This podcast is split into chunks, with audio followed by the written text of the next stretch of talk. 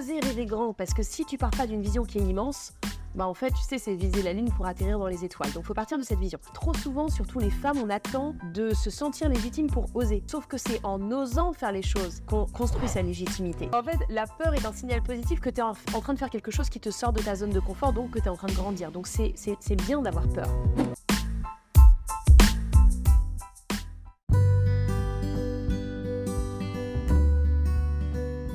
Bonjour à toutes et à tous et bienvenue dans ce nouvel épisode du podcast Julia Wonders. Mon ambition avec ce podcast, c'est de vous aider à oser réaliser vos rêves. Et ça tombe bien parce que l'invité du jour, c'est Laura Le Sueur. Et je crois qu'on partage une vision similaire, c'est-à-dire s'autoriser à inspirer les gens à être plus ambitieux et à oser plus pour avancer vers ses rêves. Oser, c'est aussi provoquer sa chance pour créer sa vision. Dans ce podcast avec Laura Le Sueur, on a parlé justement d'ambition, d'audace, de comment réaliser ses rêves, de comment elle a trouvé sa voie et elle a osé créer un parcours qui lui ressemble en réinventant sa vie professionnelle. J'ai vraiment hâte de vous faire écouter cet épisode. Je crois que c'est un des mes préférés jusque-là sur le podcast et je suis convaincue qu'il va vous inspirer à passer à l'action vers vos rêves. Bonne écoute Bonjour Laura. Bonjour Julia. Merci beaucoup de m'accueillir euh, chez toi pour cette interview. Avec plaisir. Euh, avant de commencer, est-ce que tu pourrais te présenter pour les personnes qui te découvrent euh, via cet épisode? Bien sûr. Alors, je m'appelle Laura Le Sueur. je suis conférencière en entreprise aussi en B2C selon les sujets. Mais j'interviens spécifiquement sur les sujets liés au leadership, à l'audace, à la parité aussi, entre autres. je fais aussi des formations et j'ai écrit un livre euh, qui s'appelle Manifeste contre le féminisme radical et pour un féminisme éclairé, mmh qui est sorti en février dernier. Et j'ai créé un podcast qui existe depuis trois ans, qui s'appelle Legend Ladies, où j'interroge des femmes sur euh, leur définition, disons, de l'ambition et puis plus généralement sur leur parcours. Ok. Ma première question pour toi, c'est euh, comment tu as compris que tu voulais faire des conférences? Parce que en écoutant certaines de tes interviews, j'ai compris que c'était un cheminement que tu as fait avec ton Ikigai, enfin un travail que tu as fait sur toi-même pour savoir que tu avais envie de donner des conférences, de parler d'ambition, de parler aux femmes. Parce qu'avant, tu avais une carrière totalement différente, bien que ce soit lié, mais mmh. en tant que directrice commerciale. Du coup, est-ce que tu pourrais nous partager un peu comment tu as reconnecté peut-être les points de ton parcours, tes, tes sensibilités, tes engagements pour te dire maintenant j'ai envie de faire des conférences? Ouais, c'est une question importante parce qu'en fait, elle pose le sujet d'apprendre à s'écouter, mmh. écouter ses envies profondes à une époque où on est euh, surchargé de plein d'informations sur les réseaux sociaux, dans les actualités, dans ce que les gens nous disent. Euh, donc c'est important justement d'en revenir à ce qui nous anime vraiment. Euh, et finalement, moi j'ai fait ce travail, comme tu le disais, par le biais de l'ikigai, mais il y a des années, quand j'étais encore salariée justement dans mmh la tech. Donc peut-être pour les personnes qui connaissent pas, parce que toi tu es une adepte aussi de ces sujets, mais euh, l'ikigai c'est en japonais euh, la raison d'être en fait. Et finalement c'est le croisement de quatre cercles différents, ce que tu aimes faire, ce pourquoi tu es doué, mmh ce dont le monde a besoin, ou du moins les autres, et ce pourquoi tu peux être payé. Et en fait c'est ce dénominateur commun entre les quatre cercles qui est censé être en tous les cas dans euh, l'exercice de l'ikigai, ta raison d'être. Et moi j'avais croisé les données euh, et en fait, euh, il faut se replonger à loin dans son enfance, ce qu'on aimait faire spontanément, euh, quelles sont les activités vers lesquelles on s'est assez spontanément dirigé. Parce que ce qui est intéressant quand tu es enfant, ou du moins quand tu es plus jeune, c'est que tu n'es pas empreinte de, toutes les, de tout le conditionnement social. Donc finalement, c'est des choses beaucoup plus, des appétences beaucoup plus naturelles. et en bref, en recoupant tout ça, moi, je m'étais rendu compte que c'était le fait d'avoir une expression orale et euh, du coup, quand j'ai monté mon entreprise, ça m'a permis d'aller beaucoup plus vite parce que je savais que ça allait être dans le fait de parler. Mais la question, c'était dire quoi et à qui? Mais en tous les cas, j'avais déjà vraiment ce qui m'animait. Euh, et après, c'est euh, cet exercice-là qui a pris quand même des années à infuser, plus d'autres choses, comme on en parlait, les rencontres, ce que tu ressens quand tu fais quelque chose qui peut te faire peur, mais dans lequel tu te sens bien, qui te donne de l'énergie. Ça, c'est très important. Donc ça, ça m'a guidée en tous les cas dans le fait de créer mon activité autour des conférences, effectivement, par la mmh. suite. Et justement, comment tu as trouvé le dire quoi et à qui? Parce que ça, ça revient un peu à la mission, euh, c'est-à-dire euh, quelles sont finalement les causes qui me tiennent le plus à cœur mmh de mmh défendre? Et ça, je trouve c'est un travail super dur. J'interviens souvent auprès des étudiants et je leur parle souvent de s'engager en entreprise ou s'engager en créant une entreprise. Et c'est souvent, enfin souvent, ils ont envie d'avoir de l'impact, mais ils savent pas forcément qu'est-ce qui leur tient le plus à cœur. Donc, euh, je suis curieuse de savoir comment toi, tu t'es rendu compte que c'était vraiment euh, le sujet des femmes qui te touchait le plus ou l'alimentation aussi. Mmh. Oui, effectivement. Euh, en fait, il y a, y a de tout. C'est-à-dire qu'il faut, je pense, être capable de s'écouter. Et quelque part, on dit souvent, tu sais, en prise de parole en public, pour être convaincante, il faut être convaincu. Donc finalement, se poser la question de qu'est-ce qui te fait bouillonner, réagir, qu'est-ce qui te parle énormément, sur quoi est-ce que tu adores t'informer, qu'est-ce qui te quels sont les, le, type de contenu que tu peux consommer, podcast, lecture, émission ou autre, qui fait écho? Et en fait, pourquoi est-ce que tu auras envie d'en parler? Donc, euh, moi, c'était des sujets que finalement que j'ai affinés. Euh, comme j'adresse principalement les entreprises, je parle de leadership, mais en fait, le leadership, c'est le concept pour moi de la légende personnelle, c'est-à-dire, voilà, créer vraiment euh, la vision de soi qu'on a envie de devenir, la vie qu'on a envie de se créer. donc, je parle de leadership, je parle d'audace. Et le fait de parler de parité et de parler notamment aux femmes, c'est parce qu'en parallèle, j'avais créé ce podcast Legend Ladies et que en faisant des rencontres, encore une fois, je me suis rendu compte qu'il y avait énormément à dire et que les femmes se mettaient encore beaucoup trop de barrières par rapport à ce dont elles étaient capables. Donc en fait, ça a été le, quoi dire. J'ai commencé par le leadership parce que c'était un sujet mmh. qui en recouvrait plein d'autres et ça m'a amené aussi à explorer d'autres sujets. Ok. Et je suis très curieuse, tu vois, quand tu t'es quand tu t'es dit que tu avais envie de te réinventer et euh, de changer d'univers de celui de la direction commerciale que tu avais connu pour faire des conférences, comment tu as organisé euh, tes objectifs pour te dire, OK, maintenant, euh, j'ai enfin, comment tu t'es créé un plan d'action, disons, parce que du coup, tu avais plein de, plein de nouveautés en même temps, en plus, tu étais enceinte à peu près à cette période, je crois. du coup, curieuse de savoir comment tu as géré ça, parce que je pense que ça peut être stressant quand on se réinvente de, bah, c'est l'inconnu, donc on ne sait pas combien de temps ça va prendre, on ne sait pas forcément quelles sont les bonnes actions euh, à mener. Absolument. Oui, tu as raison de poser cette question parce qu'il y a une vraie méthodologie. C'est-à-dire qu'il faut d'abord partir effectivement de la vision. Alors comme tu l'as vu, moi j'ai un vision board. Hein, il euh, faut partir de la vision et pour moi la, vision, quel que soit le contexte, tu le mentionnais, moi j'étais enceinte, j'avais quitté mon job, euh, on était en plein Covid. Donc tu peux très bien te dire, oh là là, mais non, c'est trop risqué, il y a plein de barrières qui peuvent se poser. Mais en fait, je pense que la vision, elle n'est pas là pour être parfaitement exécutée, elle est là pour donner un cap, pour donner un élan, pour donner une impulsion. Mhm. Donc il faut qu'elle soit hyper ambitieuse. Il faut même oser mettre des choses dans ta vision qui te semblent impossibles. Il y a cette phrase, tu sais, ils ne savaient pas que c'était impossible, alors ils l'ont fait. Il mhm. faut vraiment, et j'insiste là-dessus pour les femmes, mais aussi peut-être pour les jeunes qui se disent, je suis pas assez légitime, j'ai pas assez d'expérience. Faut oser rêver grand, parce que si tu pars pas d'une vision qui est immense, bah en fait, tu sais, c'est viser la lune pour atterrir dans les étoiles. Donc, il faut partir de cette vision. Une fois qu'on a cette vision, ça peut être euh, difficile parce que finalement, la marche, elle paraît tellement haute que tu sais pas par où commencer. Et en fait, de l'idée à l'action, c'est justement là souvent où le bas blesse et où les gens ont plein de rêves et où en fait, ils font rien. Mmh. Ou en tous les cas, ils font même pas le dixième de ce qu'ils veulent faire. Donc, il y a un plan d'action. Euh, une fois que tu as la vision, faut la séquencer en objectifs. Et ces objectifs, ils doivent être précis. Ils doivent commencer par des verbales infinitifs. Il y a une méthodologie, un l'objectif SMART, que tu connais certainement spécifique, mesurable, atteignable, réaliste et dans le temps, c'est-à-dire qu'il y a une durée. Par exemple, euh, si tu dis euh, euh, je veux être ultra sportive, bah, le premier objectif, ça pourra être par exemple courir la course la parisienne des 10 km en septembre prochain. Tu vois, c'est pas juste me mettre à la course à pied. Non, tu te fixes un objectif concret qui est tenable dans le temps, etc. Mais ça, c'est pas suffisant. Une fois que tu as cet objectif, faut le découper en ce qu'on appelle les TCT. C'est David Laroche qui en parle notamment très mmh. bien des tâches concrètes et terminables. Ok. Je prends un autre exemple si tu le permets. Si tu te dis, je veux devenir écrivain, ma premier objectif, c'est sortir un livre en 2024. Mais ça, c'est déjà un gros objectif. Donc, tâches concrètes et terminables, trouver un sujet, euh, contacter cinq éditeurs, écrire un synopsis, trouver la structure euh, de mon livre, euh, parler à trois auteurs. Tu vois, en fait, plein de choses qui vont te faire avancer. Et une fois que tu as ces tâches concrètes et terminables, tu organises ta semaine, si tu es salarié, eh ben, tu te fixes des tâches concrètes et terminables, peut-être une tous les deux jours. Si tu es entrepreneur, bah, tu fais ça toute la journée. Voilà, c'est par là que ça commence et c'est vraiment un pas après l'autre que tu peux avancer et qu'au final, tu euh, t'avances euh, vers tes objectifs et au final vers ta vision. Ok. Hyper intéressant. Et en plus, c'est marrant que tu prennes l'exemple du livre parce que je suis en train d'écrire un livre qui va sortir en mars 2024. Ah, génial. Et j'ai exactement. Euh, c'est vrai? C'est ce que tu as fait? Oui, c'est exactement ce que j'ai fait. Et j'ai une question aussi pour les personnes qui sont à l'inverse, qui ont du mal à rêver, tu vois. Mm. Parce qu'il y a aussi ce cas de figure où, tu vois, par exemple, tu as bossé, euh, je sais pas moi, 15 ans, euh, tu as une carrière de 15 ans et euh, tu vois, maintenant, as envie, tu te rends compte que tu n'es plus épanoui. Mais il y a aussi des personnes qui ont du mal à rêver, tu vois, parce que elles voient leur vie, mais elles ont du mal à, imaginer que leur vie pourrait être différente. Mm, mm, et du coup, finalement, elles, elles, ont aussi beaucoup de pensées limitantes. Elles ont un peu un plafond de verre qu'elles que la société nous met et qu'elles se mettent aussi. Et, euh, et du coup, est-ce que tu as des conseils peut-être pour s'autoriser à rêver grand? Comment on fait finalement pour s'autoriser à rêver plus mmh.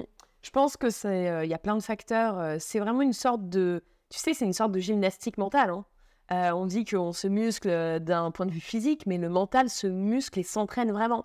Donc si tu t'entraînes à avoir des pensées, on va dire, qui sont l'inverse de limitantes, qui sont des croyances ressources, des pensées positives, ça va déjà avoir un dynamisme qui est complètement différent. En fait, ça crée euh, une routine qui, t'oblige à penser différemment, à penser avoir les opportunités plutôt qu'avoir les empêchements. Tu sais, en, chinois, le mot crise, il s'écrit en deux caractères. D'abord, il y a le danger, un caractère qui veut dire le danger, et de l'autre, il y a l'opportunité. Et notre cerveau, il est naturellement conditionné pour voir le danger avant de voir la possibilité. Donc, s'entraîner à penser que c'est possible, ça peut aller euh, évidemment par des affirmations positives, par euh, chaque jour, en te levant, tu te fixes une intention qui va guider ta journée. Ça ne veut pas dire que ça va se passer exactement comme prévu, mais ça va donner encore une fois une impulsion, une énergie différente à ta journée. C'est hyper important. En fait, ça s'appelle l'état d'esprit, le mindset. Et tous les sportifs de haut niveau pratiquent ça. Hein. La visualisation, les affirmations positives, les intentions, c'est super important. C'est vraiment une gymnastique mentale qui se pratique au quotidien. Et il y a plein de choses pour le faire. Il y a aussi évidemment, pour s'autoriser à, comme tu dis, l'entourage l'entourage est super important. On dit qu'on devient la moyenne des cinq personnes qu'on côtoie le plus. Je ne sais pas si c'est scientifiquement prouvé ou pas. Ce qui est sûr, c'est que les personnes que l'on côtoie nous influencent parce qu'on les voit faire, parce qu'on est des êtres qui agissons par mimétisme. Depuis qu'on est enfant, les enfants, les petits-enfants apprennent en fonction de ce qu'ils voient autour d'eux. Donc, être très vigilant sur l'entourage. Quelles sont les personnes que l'on côtoie?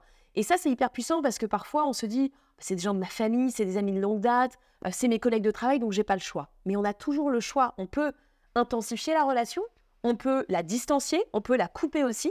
Et c'est super important parce que finalement, c'est du temps et de l'énergie qu'on va consacrer et euh, il faut absolument les nourrir. Euh, ensuite, c'est effectivement, bah, à un moment donné, passer à l'action. C'est-à-dire, il y a une règle, tu sais, pour s'autoriser à, qui est la règle des 5 secondes. Je sais pas si tu connais. C'est Mel Robbins, cette autrice américaine, qui dit quand tu hésites à faire quelque chose, compte à rebours dans ta tête 5, 4, 3, 2, 1, et en fait, à 3, tu le fais. C'est-à-dire que si c'est par exemple euh, lever la main pour proposer ta candidature, euh, postuler à quelque chose, prendre la parole en public, euh, donner ton avis sur quelque chose qui te tient à cœur, ne t'auto-censure pas, tu comptes 5, 4, 3, 2, 1 et en fait tu te lances parce que c'est en faisant qu'on apprend. En fait, le sujet de s'autoriser à, il touche à la confiance en soi. Et la confiance en soi, on l'acquiert par différents, évidemment, il y a différentes choses, il y a l'enfance, l'éducation, mais il y a aussi l'expérience. Et trop souvent, surtout les femmes, on attend de se sentir légitime pour oser. Sauf que c'est en osant faire les choses qu'on construit sa légitimité. Donc si à un moment donné, on ne se donne pas un coup de coude et qu'on ne se lance pas, mmh. il ne se passera pas grand-chose. Et toi, justement, comment tu as créé cet entourage Comment tu as créé ces conditions favorables quand tu t'es lancée euh, en tant que conférencière? Est-ce que tu as choisi des personnes peut-être? Est-ce que tu t'es entourée de personnes euh, pour qui c'était naturel de faire des conférences pour toi-même te mettre dans un mindset? Est-ce que tu as contacté des femmes entrepreneurs, euh, femmes conférencières? J'ai pas tellement. Alors oui, tu vois, il y a toujours les grandes inspirations comme les Oprah Winfrey, évidemment. Euh, mais il n'y a pas beaucoup de femmes hein, conférencières en fait en France. Il n'y en a pas énormément, il y en a quelques-unes, mais il n'y en a pas beaucoup. Donc j'avais pas trop de référentiels à ce niveau-là. J'avais des Tony Robbins ou même évidemment en France David Laroche que j'ai interviewé aussi sur le podcast. dans un style que j'avais pas forcément envie de reproduire à l'identique déjà parce que c'est un homme et que euh, moi, je suis une femme, tu vois, mais c'est des éléments, bien sûr, qui m'ont inspirée, mais je me suis pas forcément entourée de personnes qui faisaient la même chose. J'ai veillé à m'entourer de personnes positives, qui croyaient elles-mêmes en leurs rêves, mmh euh, qui rêvaient grand, euh, qui étaient optimistes. Ça, c'est déjà pas mal, tu vois. Quand tu as des gens autour de toi qui ont cet état d'esprit-là, eh ben, ça vient créer des conditions beaucoup plus favorables. et puis après, il y a évidemment le sujet du temps qui est super important.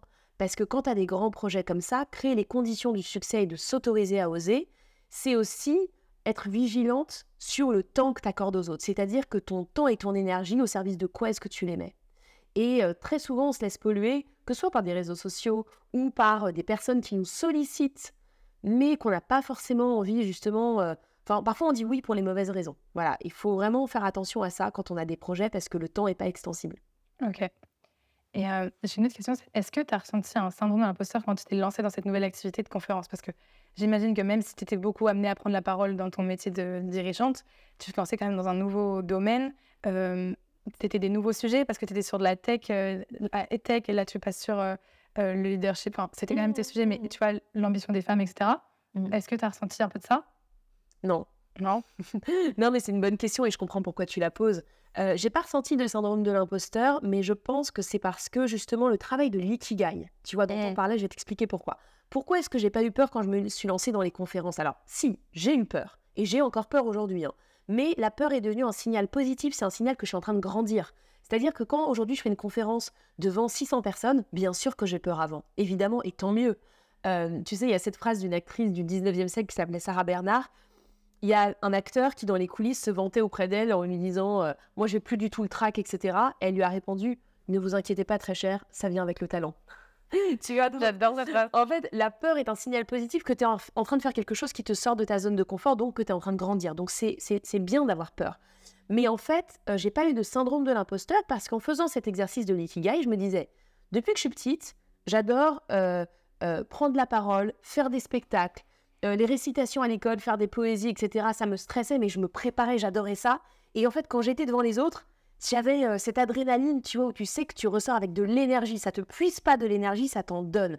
Et ça, pour trouver ce pourquoi, en effet, c'est super important.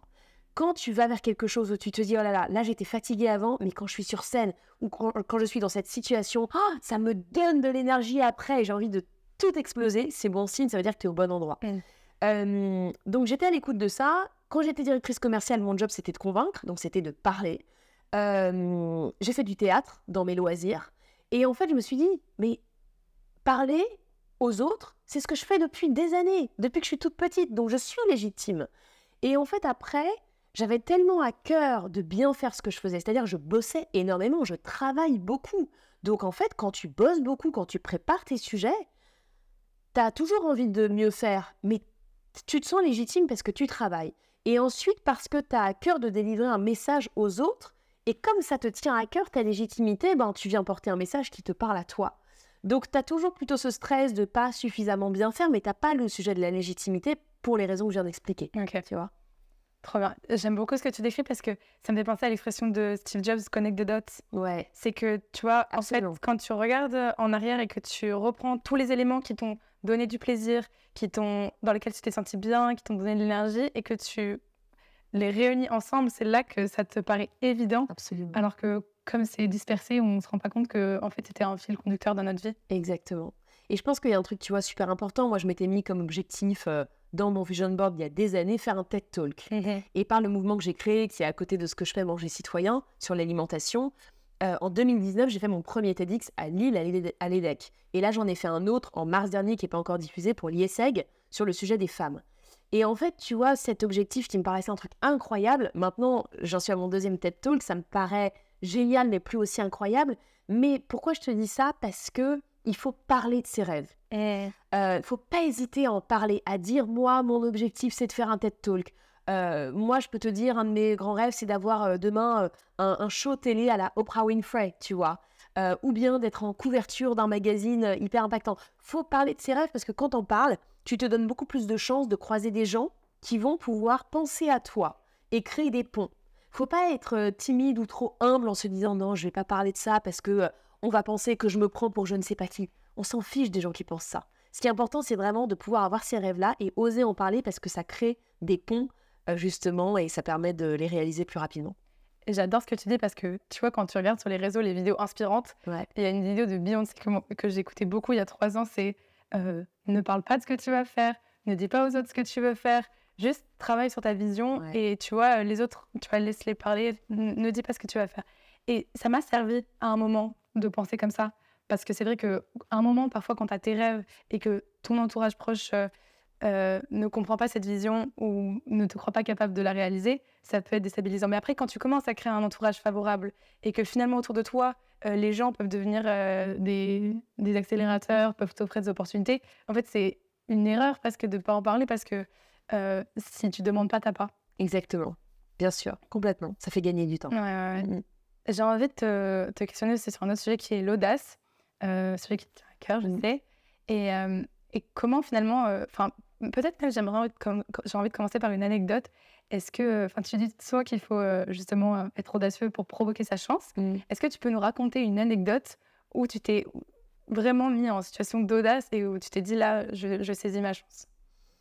Oui, c'est une bonne question. Euh, il y a des anecdotes, je crois qu'il y en a plein. Euh, quand j'étais en stage, par exemple, euh, pendant mes études, Mmh. j'étais en école de commerce et j'avais signé une convention pour un an de stage, deux fois six mois, euh, sur deux postes différents, mais dans la même entreprise. Six mois un premier poste, six mois un deuxième poste, c'était en marketing. Et puis au bout euh, des quatre premiers mois, honnêtement, euh, je n'aimais pas trop ce que je faisais. Et j'aurais pu me dire, bon, bah, j'ai signé ma convention de stage, je vais continuer un peu, pas bêtement, mais m'obstiner parce que j'ai signé cette convention-là. Et en fait, non, j'ai regardé les offres de stage, du coup, pour les six prochains mois, alors que j'avais quand même mon année prévue de, de- de stage. Et j'ai trouvé un job à New York en recrutement chez Michael Page. J'ai postulé. Euh, j'ai eu un entretien, ils étaient en fin de process, ils avaient quasiment sélectionné, mais ils aimaient bien mon profil, donc ils m'ont reçu. Et euh, je me souviens, euh, j'avais dû inventer quelque chose dans mon stage pour partir un peu plus tôt, pour passer mon entretien en visio, parce que c'était à New York avec eux. Donc je postule le matin, j'ai le rendez-vous pour le lendemain, vraiment 24 heures après. Mm. Je fais la visio, ils me, ça se passe super bien. Ils me disent OK, laissez-nous un quart d'heure, on débrief et puis on se rappelle. Et ils me rappellent, ils me disent c'est bon, c'est vous. On a eu un coup de cœur pour votre profil, on était en train de finaliser le recrutement. Mais euh, il y a des rencontres et c'est un peu la magie aussi du recrutement, donc le job est pour vous. Moi, je leur avais pas dit que j'avais six mois de stage qui m'attendaient, pour lesquels j'avais signé. Donc c'est l'audace de se dire, je vais pas juste m'en tenir au plan. Tu vois, le fameux stick to the plan. J'ai le droit de changer d'avis, j'ai le droit de m'autoriser à faire autre chose. Et au final, deux semaines après, j'étais dans un avion pour New York, où j'ai passé six mois, j'ai fait des rencontres incroyables, j'ai perfectionné mon anglais, ça m'a donné une énergie de dingue parce que c'est une ville incroyable. Évidemment, j'ai dû gérer avec mon entreprise le fait de leur dire, bah désolé, mais en fait, je vais vous faire faux bon. Mais c'est ça, quand tu es en stage étudiant, le but c'est d'apprendre. C'est pas de rester sagement à ta place parce que on a euh, convenu de quelque chose comme ça, ça fait partie aussi du jeu. Mais je pense que ce qui est important au travers de cette anecdote, c'est en fait s'autoriser à avoir le courage de déplaire. Tu vois, en tant que femme, on attend trop tard ça. Moi, je me suis dit à ce moment-là, j'ai suffisamment de valeur pour m'autoriser à dire à l'entreprise pour laquelle j'ai signé pour 12 mois, bah, désolé, mais là, en fait, je suis pas satisfaite. Et en fait, oui, je vais vous planter pour les 6 mois d'après parce que je vais aller ailleurs. Mais excusez-moi, euh, j'ai 23 ans, je vais aller à New York. Donc, en fait, euh, voilà, j'ai le droit de. Donc, en fait, c'est avoir ce courage de déplaire, avoir le moment désagréable qui fait mal, mais pour te dire, c'est pour quelque chose de plus grand pour toi après. Mmh. Ça peut euh, illustrer. euh, Ouais. Ce que je vois le plus là-dedans, c'est finalement ouais, aussi le courage de changer de vie parce ouais, que ouais. tu étais dans un cadre connu et tu t'es autorisé à dire. En plus, ça allait super vite. Ouais, ouais, vraiment en 15 jours, euh, ouais, complètement. J'ai dit à mes parents, bon, bah, je pars à New York, ok, on trouve un truc. Enfin, c'était vraiment le branle-bas de combat. Mais c'est génial, c'est des moments de vie et je m'en souviendrai toute ma vie. Le moment où, je m- où on m'a dit, ok, c'est toi qui as choisi, tu pars à New York pour six mois. C'était incroyable j'ai pas regretté une seule seconde. Donc, euh, non, c'est important. Et je vois dans mon podcast, j'ai interviewé plus de 200 femmes. Trop souvent, les femmes attendent, attendent d'avoir 45, 50 ans, euh, d'avoir fait leurs preuves, entre guillemets, professionnellement, que les enfants soient partis de la maison pour s'autoriser à. Et vraiment, n'attendez pas ce moment-là. Vraiment, autorisez-vous à essayer. Et même si vous vous plantez, vous allez apprendre des choses parce que l'échec, c'est transitoire en fait. Il n'y a pas d'échec. C'est des choses qui sont passagères. C'est super intéressant. Mm. Bah, merci de partager ça parce que c'est vrai qu'à travers toutes tes prises de parole, tu arrives vraiment à inspirer, je trouve, cette, euh, cette action. Et j'ai envie de faire le lien, tu vois, entre ce travail que tu as fait sur toi, de développement personnel, de connaissance de soi, d'audace, et l'engagement. Mm. Euh, et du coup, ma première question sur ce sujet, c'est quel lien toi tu fais entre le développement personnel et l'engagement? Quel lien tu vois? Comment l'un sert l'autre et comment l'un t'a aidé à faire l'autre? Ben, en fait, c'est intéressant parce que on, on parle parfois en France du développement personnel en disant qu'on est dans une société de plus en plus individualiste et qu'il y a le développement personnel d'un côté et de l'autre, il y a euh, euh, bah, quelque part le développement qu'on pourrait appeler collectif, Ouais. tu vois, euh, au service des autres. Mais en fait, l'un va avec l'autre. C'est pas, tu vois, c'est moi, je suis contre toute forme de binarité en disant il y a les bonnes choses d'un côté, les mauvaises choses de l'autre. Non. Euh, pour moi, le développement personnel, il vient servir à l'engagement collectif tout simplement parce que si tu ne prends pas le temps de te nourrir toi-même, euh, de comprendre ce qui est important pour toi, ce qui te permet d'être aligné en cohérence avec ce que tu penses, ce que tu dis et ce que tu fais, eh ben tu pourras pas créer des choses collectives derrière. En fait, pour moi, le développement personnel, c'est la base de tout le reste, de ta relation avec les autres, de l'engagement que tu peux avoir, de l'impact euh, sociétal que tu peux avoir par la suite. Donc finalement, euh, tout commence par l'individu, mais pas juste pour se nourrir égoïstement, pour permettre d'être mieux en relation avec les autres et de créer du sens collectif. C'est exactement la même chose si tu veux que... euh, je prends l'exemple d'une mère de famille, parce qu'en fait, une famille, c'est une entité euh, c'est le début d'une entité sociétale. Hein, Tu Mm. vois, dans une famille, tu as plein de représentants euh, qu'on peut associer à la société. Si euh, les parents, ou du moins la mère, ne prend pas soin d'elle, elle va pas pouvoir bien donner à ses enfants parce qu'elle va être énervée, parce qu'elle va être fatiguée, euh, parce qu'elle va pas s'accomplir elle-même. Moi, tu vois, j'ai un petit garçon justement de 3 ans et je prends soin de m'accomplir sur le plan personnel, sur le plan professionnel, de prendre du temps pour moi, ce qui n'est pas du tout quelque chose d'égoïste, c'est ce qui me permet d'être une bonne mère. C'est exactement la même chose avec le développement euh, personnel. Si tu te nourris toi, si tu avances vers la connaissance de toi, c'est ce qui va te permettre d'être beaucoup plus en lien avec les autres et d'être en mesure de leur donner en fait. C'est c'est hyper intéressant ce que tu dis. Et je trouve aussi que hum, quand tu manques de confiance en toi ou quand tu, quand tu n'oses pas, finalement, tu perds un potentiel d'impact énorme. Mm. Parce qu'en fait, à cause du manque de confiance, tu vas pas pouvoir créer les projets euh, qui vont avoir un impact dans la société. Et donc, du coup, finalement, s'engager implique une forme euh, déjà de. euh, ouais, ouais, à la fois de connaissance de soi, mais ouais, de confiance. Et, hum, et ouais, et je trouve que l'un sert totalement l'autre. Et je suis merci de, de partager ce message. Euh, toi, du coup, tu es engagée, tu t'es engagée même avant euh, d'avoir créé tes conférences sur un autre sujet qui est l'alimentation. Euh, Est-ce que tu peux nous parler déjà du mouvement que tu as créé, cofondé? Ouais, ouais, bien sûr. C'est un mouvement effectivement qui s'appelle Manger citoyen. C'est l'objet de mon premier TED Talk en- Ouais. en, 2019. Ça part du constat qui est très simple, c'est de se dire finalement, on peut changer le monde euh, trois fois par jour et on a beaucoup plus d'impact par notre alimentation qu'en allant voter une fois tous les cinq ans. en fait, parce que finalement, l'alimentation, ça a un impact sur notre santé, sur l'environnement. On parle beaucoup aujourd'hui d'éco-anxiété et en plus à, raison parce qu'il y a évidemment une vraie crise environnementale. Donc, l'alimentation, ça a un impact sur notre santé, sur la santé de la planète, sur l'économie, sur la culture. On est quand même le pays de la gastronomie. sur l'éducation, l'éducation des enfants par rapport à l'alimentation est hyper importante. Et puis par rapport aux liens sociaux qu'on a les uns envers les autres. Donc finalement, c'est un mouvement qui vise à se dire, il faut reprendre conscience de ce que manger veut dire, et il faut surtout le faire en, essayant de, promouvoir euh, l'artisanat et la diversité. Se rendre compte qu'il y a un lien entre la terre et l'assiette, qu'à partir du moment où tu ne comprends pas d'où vient ce que tu as dans ton assiette, que ce soit au restaurant ou chez toi, c'est qu'il y a un problème parce qu'il y a trop d'intermédiaires et qu'il faut essayer de retrouver justement euh, une logique de saisonnalité, enfin du bon sens en fait, des circuits courts, de la saisonnalité, euh, de comprendre que tu peux pas manger des, des fraises ou des tomates au mois de janvier parce que ça va avoir des impacts énormes. Euh, voilà, que tout est en interdépendance. Donc j'ai monté ce mouvement en 2016 pour justement promouvoir euh, ces actions-là. Et comment ça, ça t'a touché? Parce que tu vois, même travail que l'IKEA, toi, tu étais dans un secteur totalement différent. Qu'est-ce qui t'a donné envie de dire, OK, je vais, je vais créer un, un- un mouvement autour de ça? Ben, je pense qu'il y a plusieurs choses. Il y a d'abord le, le- le fait de se rendre compte, je crois que ce qui rend profondément heureux, on en revient au développement personnel, c'est comprendre ce sur quoi tu peux avoir un impact. Le sentiment d'impuissance rend fondamentalement malheureux. Si tu mets ton temps et ton énergie à te préoccuper de choses sur lesquelles fondamentalement tu n'as aucun impact, tu vas perdre énormément d'énergie euh, et de temps et tu vas euh, entretenir en fait quelque chose qui va te rendre profondément malheureux.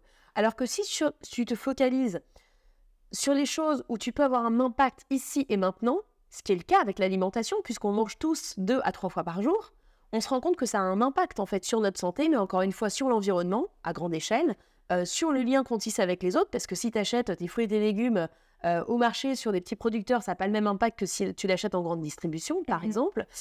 Euh, donc en fait, moi, ce qui m'a intéressé, c'est l'impact que tu peux avoir via l'alimentation. Aussi parce que je suis attirée par la food, l'alimentation depuis longtemps, parce que mon père travaille dans la gastronomie maintenant depuis des années. Donc tout ça, en fait, m'a nourri et ça paraissait assez évident de pouvoir créer du sens autour de ça. Ok, donc tu avais quand même un, un terreau familial qui était qui t'a sensibilisé à ça. Oui, mais euh, pas depuis ma plus tendre enfance. Si tu veux, mon père, il s'est lancé là-dedans avec euh, Alain Ducasse et d'autres chefs depuis maintenant euh, 12 ans. Donc moi, j'ai 32 ans. Donc tu vois, c'est à partir de mes 20 ans. Et est-ce que tu as eu un déclic de, de te dire maintenant, c'est pas juste moi individuellement tous les jours qui vais consommer mieux, mais j'ai envie d'embarquer les gens autour de ça? Ouais, bah, là, de toute façon, moi, quand je me passionne pour un sujet, j'ai envie d'embarquer autour de moi. Et ça, je pense que c'est le propre, tu vois, c'est ce qu'on appelle, euh, en tous les cas, et tout le monde là, à partir du moment, du moment où tu es convaincu et passionné par un sujet, tu peux avoir du leadership. Parce qu'en fait, si tu as envie de convaincre d'autres personnes, bah, ça de- c'est la base du leadership, en fait. Mhm. C'est avoir envie de convaincre, d'emmener vers quelque chose de plus grand que soi et embarquer d'autres personnes parce que tu as une vision positive du sujet. Et je pense qu'encore une fois, sur l'alimentation, c'est pas de culpabiliser en disant il faut pas faire ci, il faut pas faire ça. C'est de montrer en quoi ça peut être positif, enthousiasmant et ambitieux dans le bon sens du terme, de pouvoir justement embarquer d'autres personnes derrière ce sujet. Ok, et tu peux nous partager un petit peu aujourd'hui ce que vous faites avec ce mouvement mmh. Comment tu as, as développé cette communauté? Oui, il y a plein de choses qui se passent. Alors, il y a un site qui s'appelle mangercitoyen.org et en fait, l'idée, c'est de construire régulièrement des dîners où en fait, tu réunis des personnes qui se connaissent pas forcément, une cinquantaine, tous les trois mois, où elles se réunissent dans un restaurant où elles ont dans le, dans le menu un producteur et un restaurateur qui viennent expliquer qu'est-ce qu'il y a dans l'assiette, pourquoi est-ce que ce sont ces produits-là qui sont choisis? C'est une sorte de pédagogie en fait autour de ce que tu manges pour se dire je vais pas au restaurant juste pour consommer sans savoir ce qu'il y a derrière, mmh. mais il y a une histoire de producteurs, il y a une histoire de personnes qui sont passionnées par ce qu'elles font et en fait c'est une approche complètement différente quand tu vas au restaurant. Ok. Et une question aussi sur, tu vois, l'engagement donc, je sais pas si tu pas, pas comme militante, mais tu vois, tu portes euh, un plaidoyer quand même que tu, tu défends. Euh, tu vois, tu essayes de convaincre, d'embarquer, etc. Qu'est-ce que, qu'est-ce, quelles ressources tu utilises pour entretenir cette énergie et continuer à entretenir cette envie d'embarquer avec toi et de, et, de parler de ce sujet? Parce que je trouve que ça peut. Parfois, c'est tellement difficile d'embarquer, surtout dans des organisations, j'imagine, où tu as euh, peut-être des gens qui sont à l'écoute mais qui ont du mal à, tu vois. Mmh. Comment tu trouves cette énergie fédératrice? Qu'est-ce qui, vient la nourrir en fait? Pour moi individuellement, tu veux dire? Ouais. Je pense que c'est vraiment l'envie de partager finalement. À partir du moment, tu sais, euh, le, le, ce qui fédère, c'est quand tu donnes envie, c'est quand tu arrives à embarquer parce que tu donnes envie grâce à une vision positive, peut-être un peu différente, mais surtout que tu arrives à l'incarner toi-même. Donc encore une fois, si tu as une conviction, je pense que quand tu es convaincu, c'est une source d'inspiration qui est inépuisable. Parce que finalement, tu vas continuer à parler de ton sujet, euh, mais de manière toujours différente, puisque comme ça te passionne, tu te documentes et t'apprends en permanence et tu t'entoures aussi de personnes qui vont te nourrir et t'enrichis ta vision.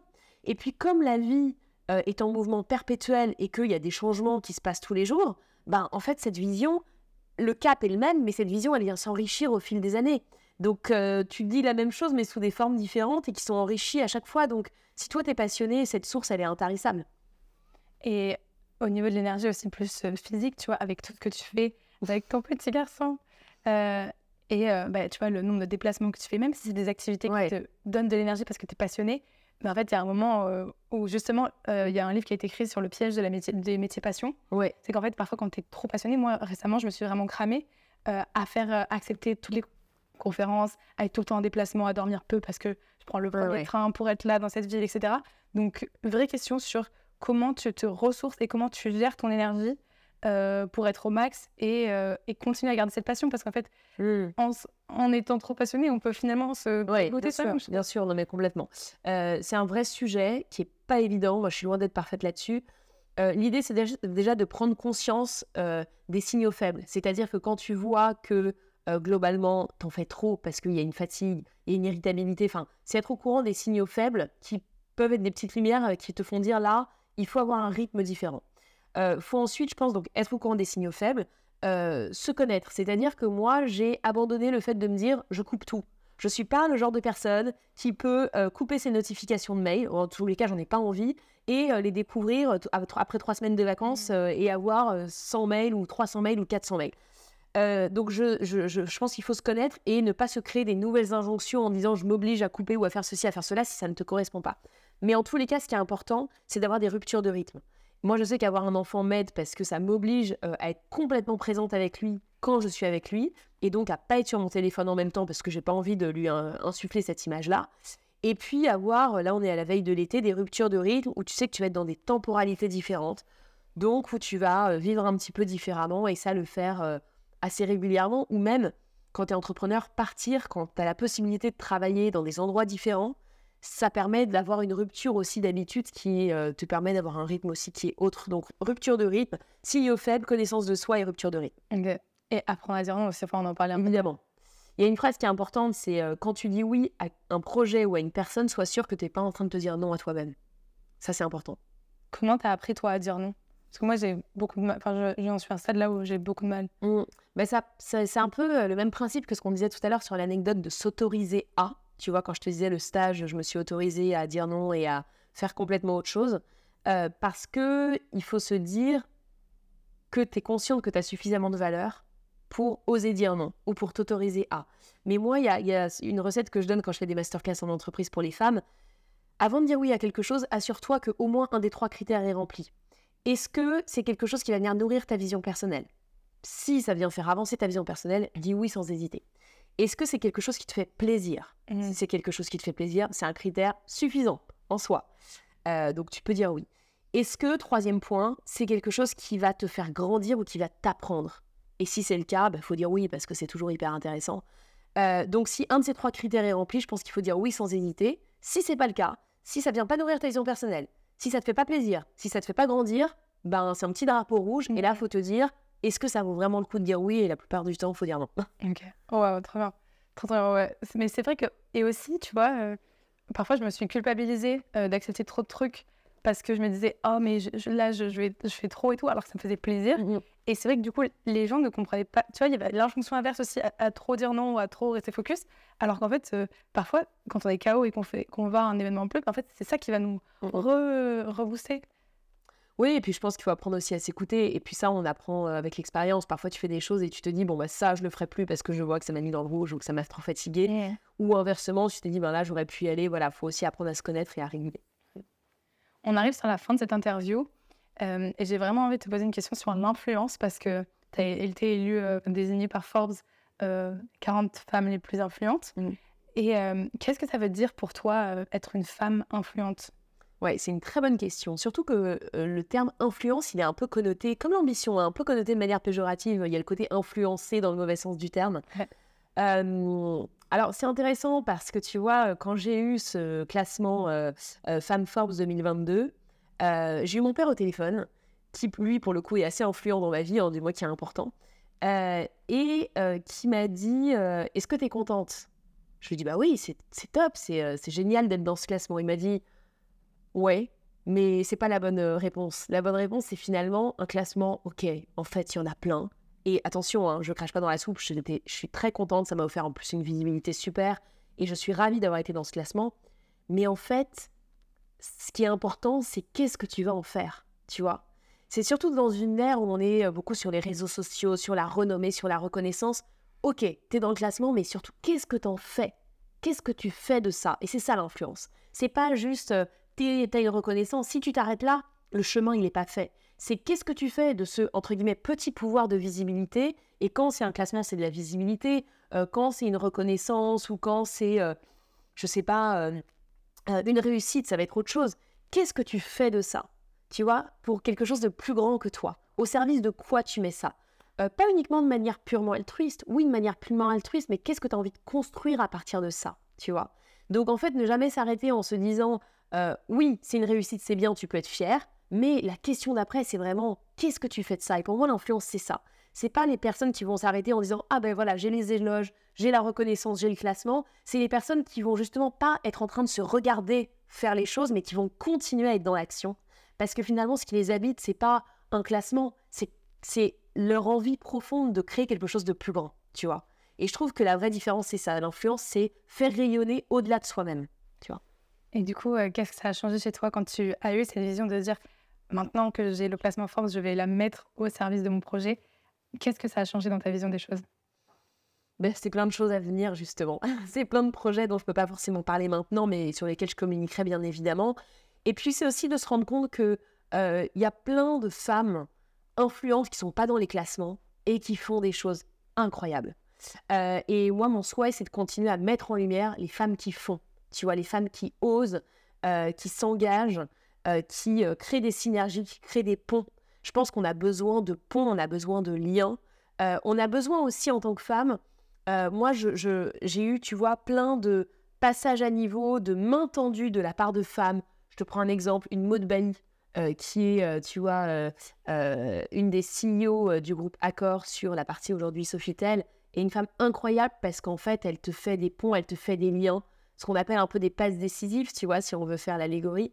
Et ça t'oblige, toi, en tant que femme, à faire la même chose pour les femmes, entre guillemets, qui sont à un stade où toi, tu étais il y a cinq ans. Et en fait, c'est laisser la porte ouverte aux autres femmes quand elle est un peu ouverte pour toi.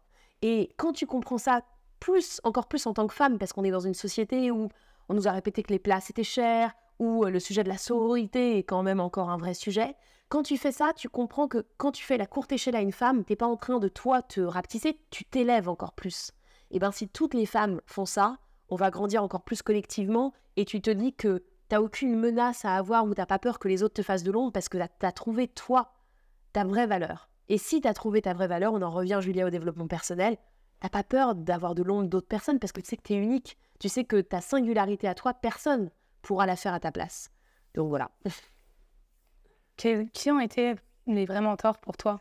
Les personnes qui t'ont ah, il y en a plein. Euh, bah, je peux, enfin, je te recite mon père parce que ça vraiment, c'est vraiment une personne qui me ramène toujours à mes valeurs. Et les valeurs dans la vie, je pense que c'est une vraie boussole, tu vois. La valeur du courage, pour moi, c'est l'alignement entre ce que tu penses, ce que tu dis et ce que tu fais. Et c'est très dur à avoir, ça demande beaucoup d'humilité et en même temps, ça t'oblige. Euh, les valeurs de l'accomplissement, euh, de l'audace, de la responsabilité. Tu es responsable de tes succès comme de tes échecs. Tu es responsable de ta vie, tu es l'actrice de ta vie. Euh, voilà, euh, un, donc euh, évidemment mon père, et puis après je t'ai cité par exemple Maud Bailly, qui est une femme admirable, mais il y en a plein, il y en a beaucoup, beaucoup, une Virginie Delalande, mmh. toutes ces femmes en fait qui ne se, que, qui se contentent pas de, de leurs conditions, mais qui font et qui rêvent toujours plus grand, voilà, c'est des femmes inspirantes, il y en a beaucoup. Et du coup aujourd'hui, toi tu fais la même chose, tu mentors beaucoup de jeunes femmes Ouais, j'essaye de dégager au moins un rendez-vous par mois euh, pour ce qui, est, ce qui peut paraître peu, mais en fait, euh, vu tout ce que je fais, il y, a beaucoup de choses euh, qui, voilà, pour les, essayer de les aider, de les orienter quand elles sont en phase de, projet ou quand elles sont en recherche. Et puis pour moi, le podcast Les John Ladies, que je fais toutes les semaines depuis trois ans, évidemment, c'est du contenu gratuit. C'est du contenu qui me, donne du, qui me demande du temps, qui m'apporte aussi bien sûr beaucoup de choses. Mais pour moi, c'est une sorte de. C'est une manière de donner à d'autres femmes la possibilité d'entendre des parcours inspirants. Trop bien. Et euh, j'aurais une dernière question. Comment, comment tu penses qu'on peut aider les femmes justement à, à oser plus? Je pense que la meilleure, les la meilleure manière d'aider les femmes à oser plus, c'est de soi-même oser. En fait, et leur dire que c'est possible. Vraiment.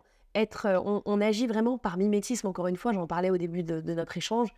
L'être humain est un être qui va reproduire ce qu'il voit. Donc si les femmes voient de plus en plus de femmes qui osent lever la main, faire des choses, être audacieuse, elles s'autoriseront beaucoup plus à oser. Donc la meilleure manière d'oser les d'aider les femmes, c'est d'oser. Merci beaucoup Laura. Merci Julia, bravo pour ce que tu fais.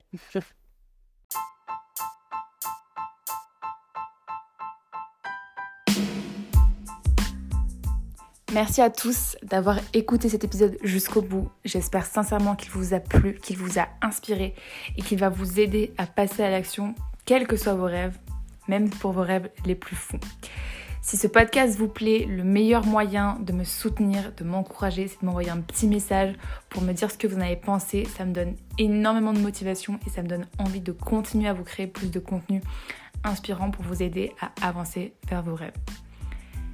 Vous pouvez également me laisser un avis 5 étoiles sur Apple Podcast ou sur Spotify pour que le podcast soit mieux référencé et que de plus en plus de personnes le découvrent pour oser à leur tour réaliser leurs rêves.